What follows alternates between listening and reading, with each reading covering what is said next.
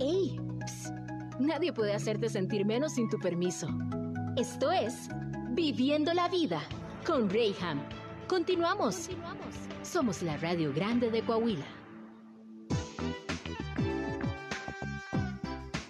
Mis queridos, ya estamos de regreso en Viviendo la Vida y hoy tengo eh, un tema muy bueno que platicar con ustedes, así que no le cambies, quédate con nosotros porque estoy seguro vamos a aprender mucho. Ah, es un tema que cómo, cómo se ha detonado, cómo, cómo lo hemos vivido, y no, no solamente aquí en nuestra región, aunque hay muchos índices y, y, y, y, números de los cuales podemos resaltar, ya no sé si porque en Coahuila somos muy novedosos y bueno, siempre nos encanta hacer punta de lanza en todo, pero este, híjole, estos números no me agradan, sin embargo, sí, el índice de violencia, en muchos sentidos, no solamente la violencia que se vive eh, de manera externa, fuera de casa, sino también la violencia intrafamiliar que se está viviendo.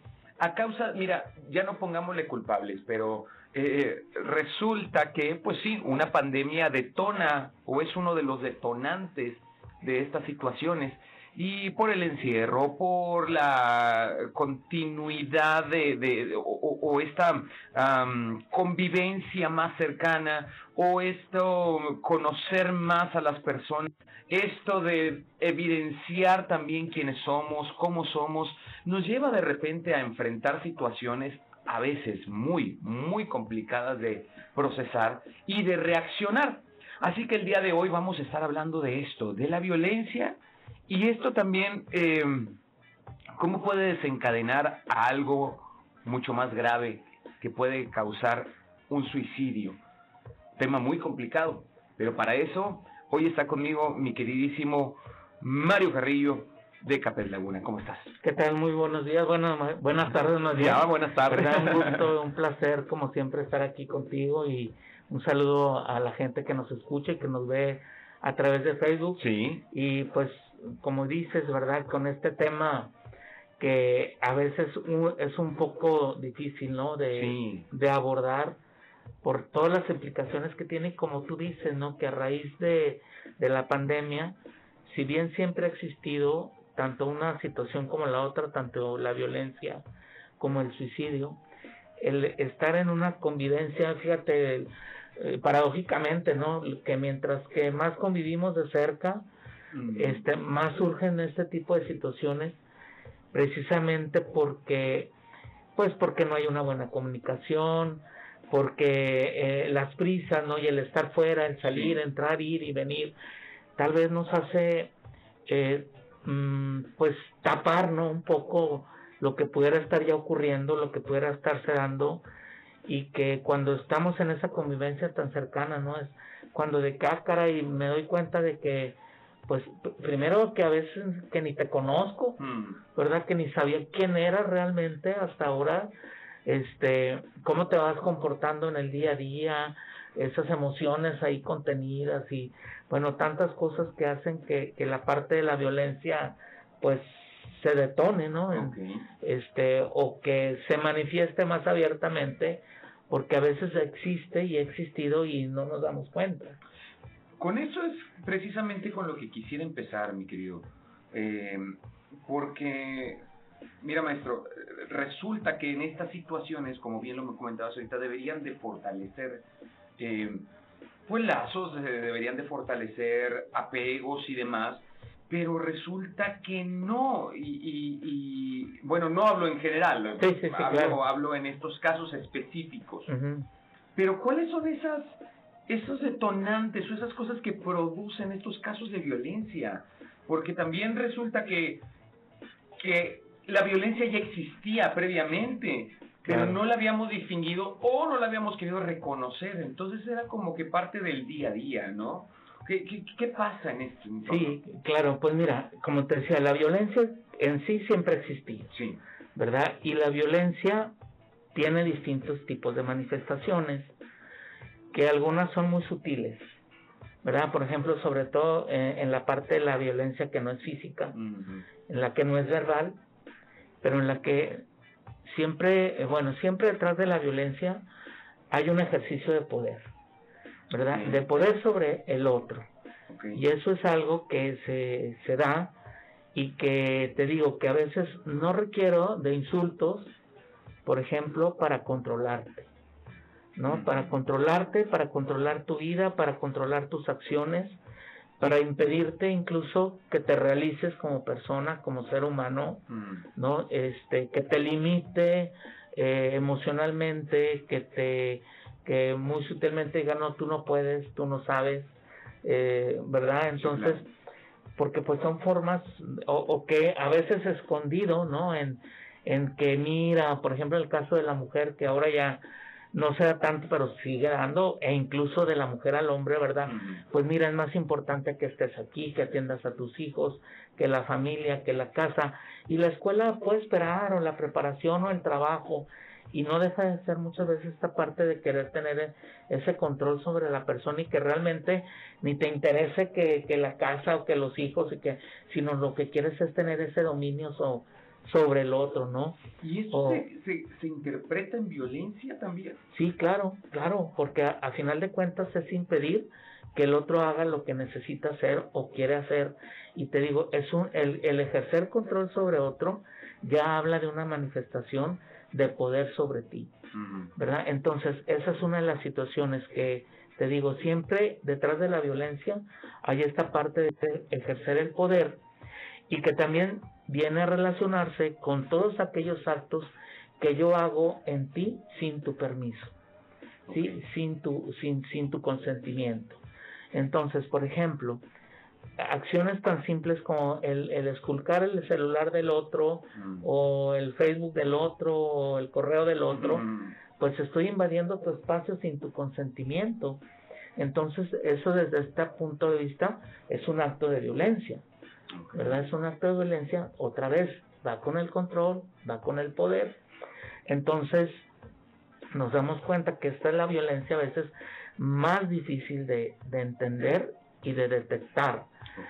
Fíjate, yo me acuerdo que yo tomé un curso de violencia hace algunos años, eh, lo daban unos chicos de que ellos estuvieron, nos separaban en grupos de hombres y mujeres, porque era distintos pues la forma, ¿no?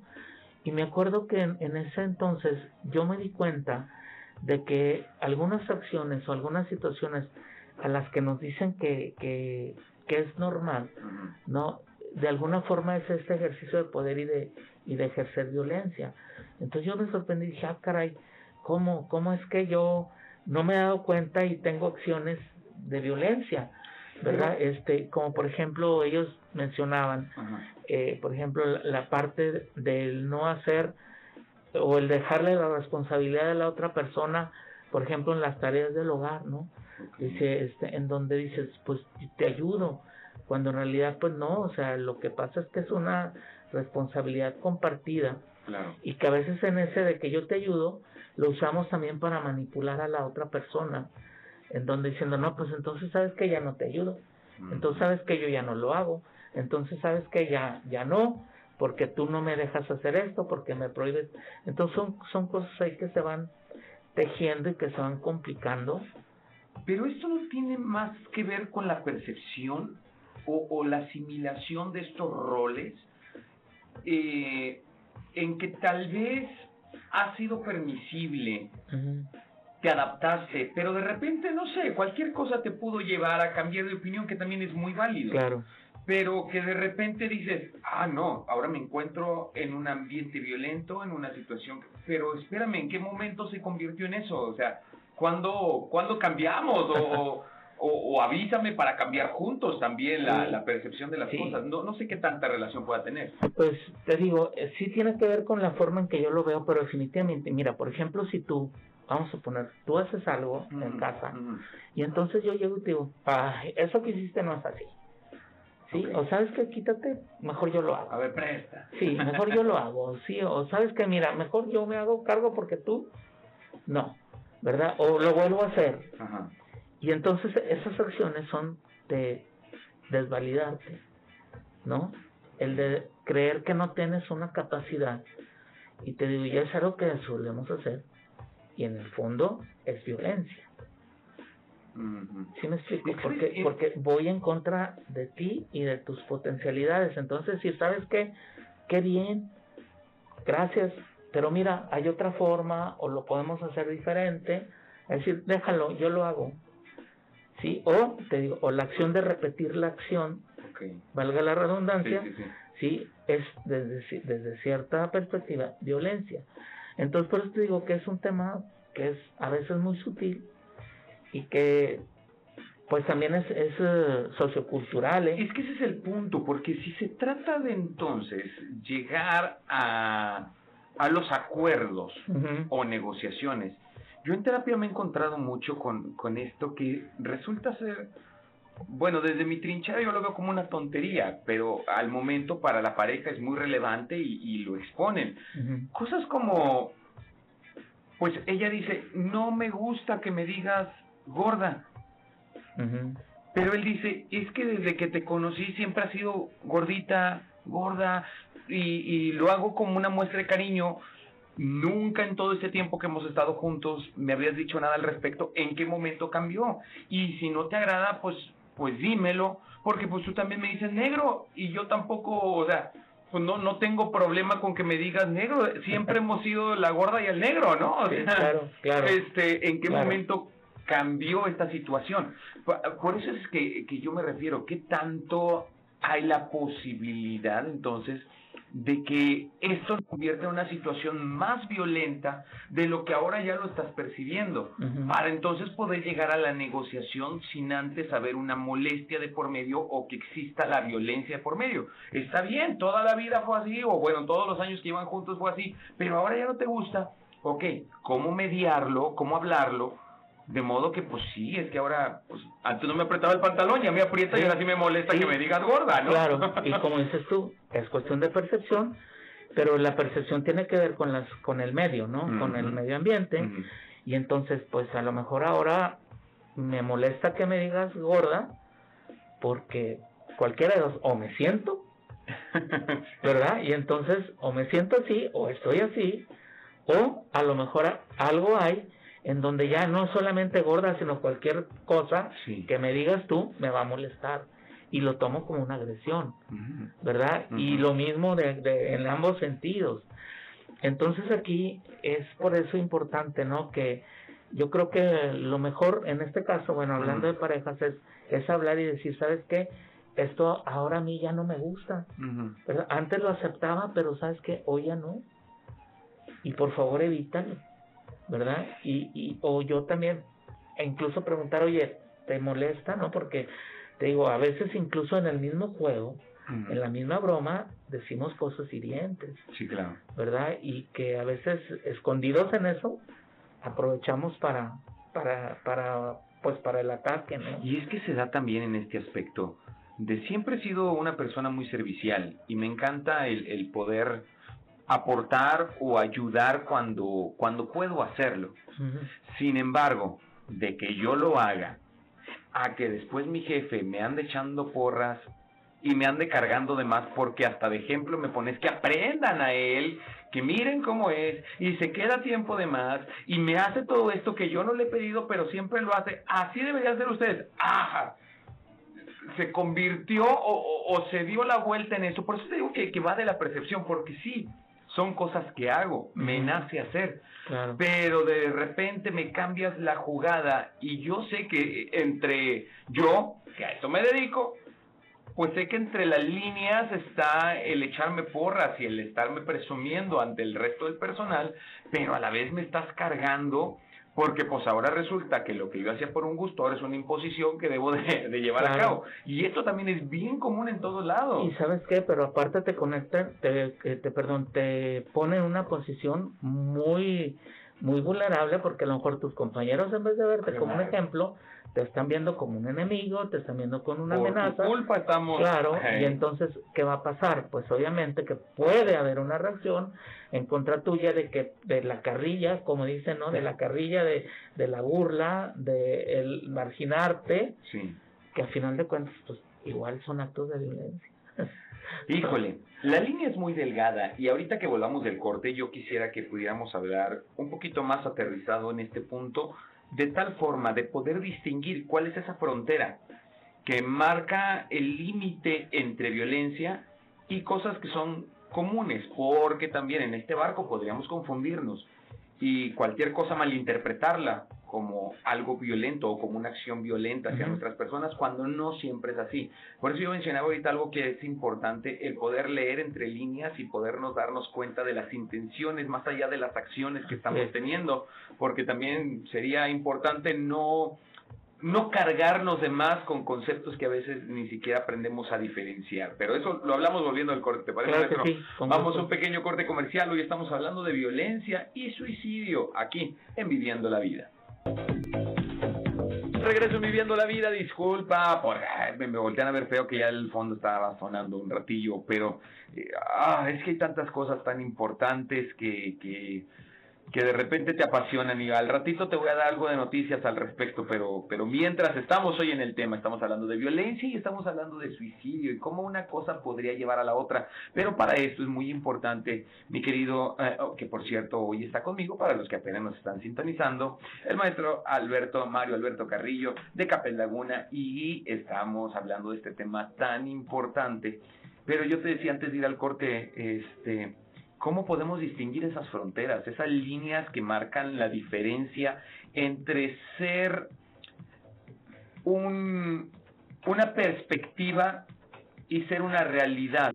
Porque a veces pues nos subimos al barco y vamos diciendo, no, todo es violencia, violencia, violencia, violencia, pero espérame, o sea, no te vayas con las acciones, ve las intenciones de fondo, o sea, cómo, cómo poder distinguir, tener un ojo analítico para tampoco cargarme de más. Sí, claro, pero fíjate que cuando la primera vez que yo tomé un curso sobre violencia, a mí me, que fue antes de, de este que te platiqué, el último, que, bueno, este, a mí me impactó mucho cuando la maestra dijo, ella es experta en, violencia, dice, la violencia, aparte del, del, del ejercer poder, tiene que ver con el consentimiento.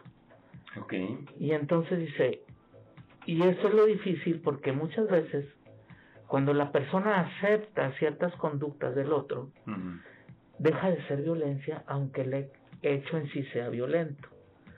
¿Por qué? Porque yo te estoy dando permiso a que lo hagas. Permitiendo, sí. Sí. Entonces lo que te decía, ¿verdad? A lo mejor yo, yo me puedo sentir ofendido si me dice negro, pero si yo lo, yo lo acepto y lo, con, lo consiento y no te digo algo, pues entonces de alguna forma estoy dando por hecho que no me molesta o que para mí no es cuestión de violencia, sino que es algo que, que acepto. No sé si, si me alcanza claro, claro. ¿verdad? Y te digo, es tan, tan delicado porque a veces, entonces, si la mujer está de acuerdo en que le peguen, ya no es violencia, porque ya está dando su consentimiento. Entonces, pues desde la lo que es en sí la violencia, eso tendría que ser un hecho. Sí, hay conceptos que no, no tienen forma de modificarse, es violencia. Sí, así es, ¿verdad? Y entonces, eso es, por eso te digo, o sea, es más bien el hasta dónde hay los actos que el otro ejerce sobre mí o que yo ejerzo sobre el otro son permitidos en cuanto a que a mí no me molesta, en cuanto a yo no siento que sea una agresión, en cuanto yo no siento que esto sea realmente así, violento, ¿verdad? Entonces, porque fíjate, por ejemplo, en el, en el noviazgo, si tú te fijas a veces en, en la calle tú ves las parejas cómo se van a veces jugando, golpeando. Y entonces, bueno, es un juego, pero si es un juego, claro, es un juego consentido, ok, de acuerdo. Pero no es consentido, entonces ahí ya hay una implicación más allá. Incluso el simple hecho, ¿no? De que, por ejemplo, ahorita, si yo me levanto y, o de aquí te doy aquí un golpe, sin avisarte y sin decirte, eso es violencia. Claro. Sí, pero si ya quedamos tú y yo, ya sabes qué, ¿cómo ves que de vez en cuando te pueda dar un trancazo y que me diga, está bueno? Pues bueno, ahí ya estoy actuando con, con, tu permiso, ¿no? Pero fíjate qué difícil, ¿no? Y qué complicado es esta situación este, en cuanto a este límite de lo, de, la, de lo que es permitido. Porque, por ejemplo, el bullying, ¿por qué es, una, porque es un acto violento? Sí. Porque estamos ejerciendo poder pero además hacemos algo que la persona no está de acuerdo. Pero además se siente incapaz de defenderse. ¿Por qué? Por esa fuerza de poder que sientes sobre él. Entonces, es violencia. Okay. ¿Verdad? Entonces, si te fijas, eh, la parte de acoso sexual, eh, el, el hecho de, decirle a una persona un, una palabra, este, un piropo eh, con doble intención, claro, ¿verdad? Tiene que ver, ¿por qué? Porque voy agrediendo, pero además no le pedí permiso, ¿verdad? Y estoy utilizando mi poder sobre el otro que siento que no puede defender. ¿Verdad? ¿Por qué? Porque pues por eso lo hago, porque sé que no va a haber una reacción, entonces es mi ejercer poder. Entonces, esas son las situaciones que habría que empezar a ver y tener muy claro, ¿no? ¿Por qué hago esto? Y cómo es, te digo, y a veces ese es inconsciente, porque a veces vamos haciendo cosas que nos enseñaron a hacer y que eh, vimos como permisibles, pero también a aceptar que otros hagan en mí porque me enseñaron que esto era permisible. ¿Cómo es que se enlazan estas, estas dos situaciones tan fuertes, la violencia y el suicidio? Porque eh, eh, en este tema de la violencia sí hay dos, dos vertientes entre la persona que ejerce la violencia y la persona que la recibe. Así es. Pero cuando hablamos del suicidio solamente tiene un canal, habla acerca de la persona que directamente está tomando la decisión.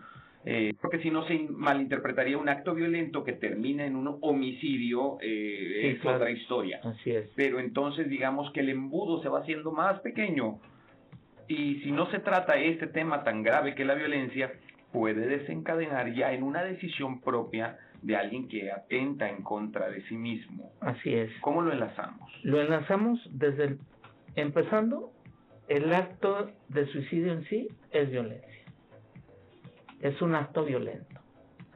¿Sí? ¿Por qué? Porque estoy actuando en forma de agresión hacia mi persona.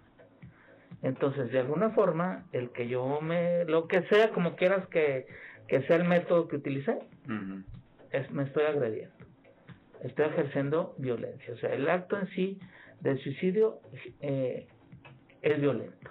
Hay violencia. Okay. ¿Verdad? Entonces, ahora, escucho. ¿Qué pasa? Y generalmente quien comete el suicidio es quien es la víctima de la violencia. El agredido. Es que no aquí tanto, es donde me hizo ruido. No tanto el agresor. Eh, sin embargo, está reaccionando de la misma manera que hicieron contigo. Sí.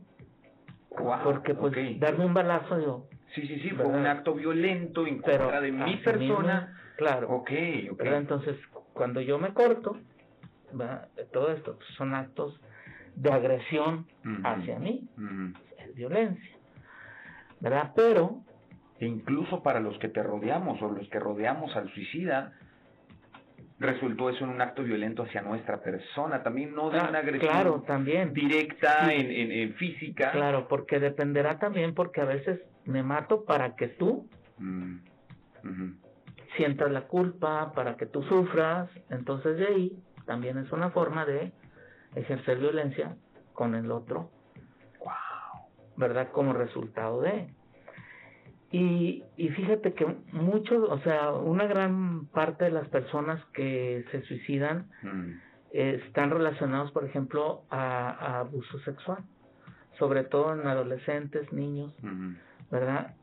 Entonces, imagínate que una persona que está viviendo una, una agresión sexual, y si esta agresión es hacia dentro de la familia, y si esta agresión es por un, una persona que eh, en teoría me debe de proteger, y que además es repetitivo, y que además se permite porque se dieron cuenta, o suele suceder, ¿verdad? Y que se calla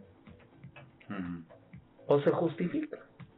No, pues que, mira, pues con esas falditas, pues como no quieres, ¿verdad? ¿Sí me explico? O como también, ¿no? O sabes qué, mejor me voy, porque ya sé que cuando llega X persona va a hacer lo que tiene que hacer y yo mejor me salgo y no me doy cuenta. Entonces imagínate que de las situaciones que, o de los detonantes para el suicidio, está la desesperanza, está la desesperación, está la humillación. Y entonces, eh, imagínate una persona, por ejemplo, que está en esa situación en donde no puede hacer nada porque está sometida y además la presión de que te calles, entonces pues es muy fácil que caigas en la parte de que pues no hay nada ni nadie a quien recurrir porque nadie me hace caso, porque nadie me cree, pero además los que se suponen que me deben de defender no me defienden, ¿verdad? Y entonces puedo caer en esta parte de la desesperanza. La otra es, vuelco la situación claro, hacia... Ah, mejor me muero. ¿Verdad? O la humillación, porque esto que me hacen a mí me humilla. Sí, sí, sí. Sí, entonces el que se presente la humillación también es una situación, o por ejemplo en el caso de, de violencia, como decíamos ahorita, de, de, de, bullying, ¿no? De, este, pues también, o sea, un niño pues puede caer en la parte de estar desesperado porque además de que no me sacan, no hace nadie nada, entonces, este, y eh, tenerme que enfrentar día a día con mi agresor o con mis agresores, y que porque eh, eh tiene que ver de carga y si te fijas esto es humillante claro. sí entonces la humillación se presenta y es un detonante de el suicidio la desesperación verdad entonces y la vergüenza. Entonces imagínate que esas cuatro, esas cuatro situaciones que son detonantes de suicidio se presentan cuando están ejerciendo violencia contra la persona. Y digamos que ah, sucede que es la única herramienta que encontraron a la mano para poder reaccionar ante sí, porque recuerda recuerda que en el fondo en el suicidio está el no sentirme capaz de poder resolver esta situación por la que estoy pasando, por la que estoy viviendo. Entonces, al no poder o no encontrar solución a esto, lo único que ellos ven es terminar con mi vida, porque no hay otra. Sí, es como dicen, dicen la puerta falsa, pero pues no, no, es la puerta, o sea, la puerta es su solución. Fue la que estuvo a la, a la mano. La que tuvo, sí, la que tuvo, la que tuvo a la mano, pero te digo, porque se fueron juntando cosas, o sea, no, no es un hecho, eh, ¿cómo te quiero decir? no, es, un único, exactamente, sino que se van acumulando, se van acumulando situaciones, cosas, ¿verdad? Y entonces eh, surge la ideación suicida, surge en la parte del ir pensando cómo, cuándo y qué día lo voy a hacer, ¿verdad? Entonces, y, y todo eso, fíjate, eh, a medida que va avanzando, ¿no?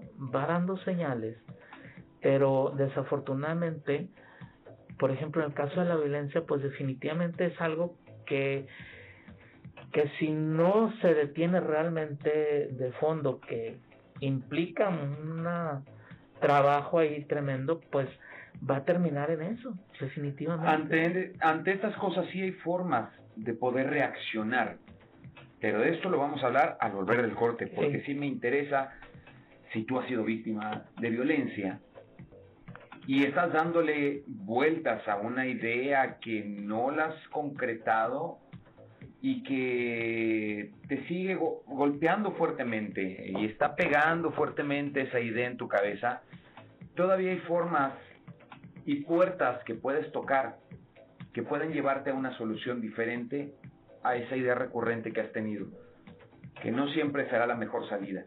Pero de eso hablamos al volver del corte. Esto es Viviendo la Vida, yo soy Reija, vamos y volvemos.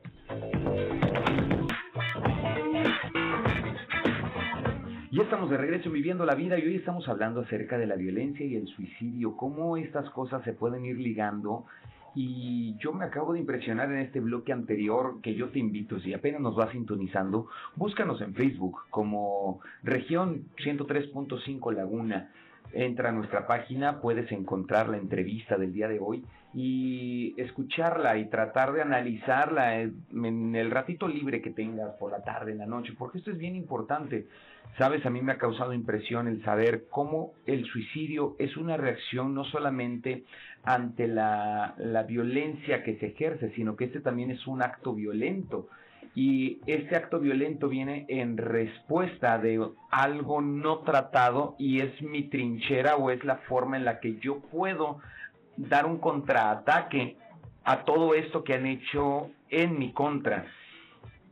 Y eso es bastante, bastante relevante. ¿Cómo podemos hacerle frente a esta situación tan, híjole, no me gusta la palabra, pero tan normal, eh, tan parte ya de las historias del día a día y que siempre ha habido opciones, pero no hemos podido distinguirlas en medio de, toda la neblina que estamos viviendo, ¿no? Sí. El maestro Mario Alberto Carrillo de Capel Laguna hoy orientándonos en ese tema. Sí, así es.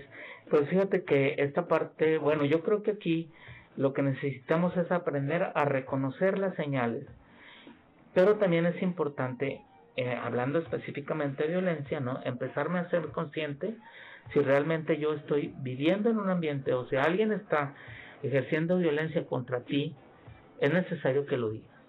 ¿sí? O sea, eso es algo que necesitamos hablar. Ahora, que si en mi casa no me dejan, que si en mi casa no me creen, o tengo miedo, porque a veces la, el mismo agresor me dice, no te van a creer. ¿Sí?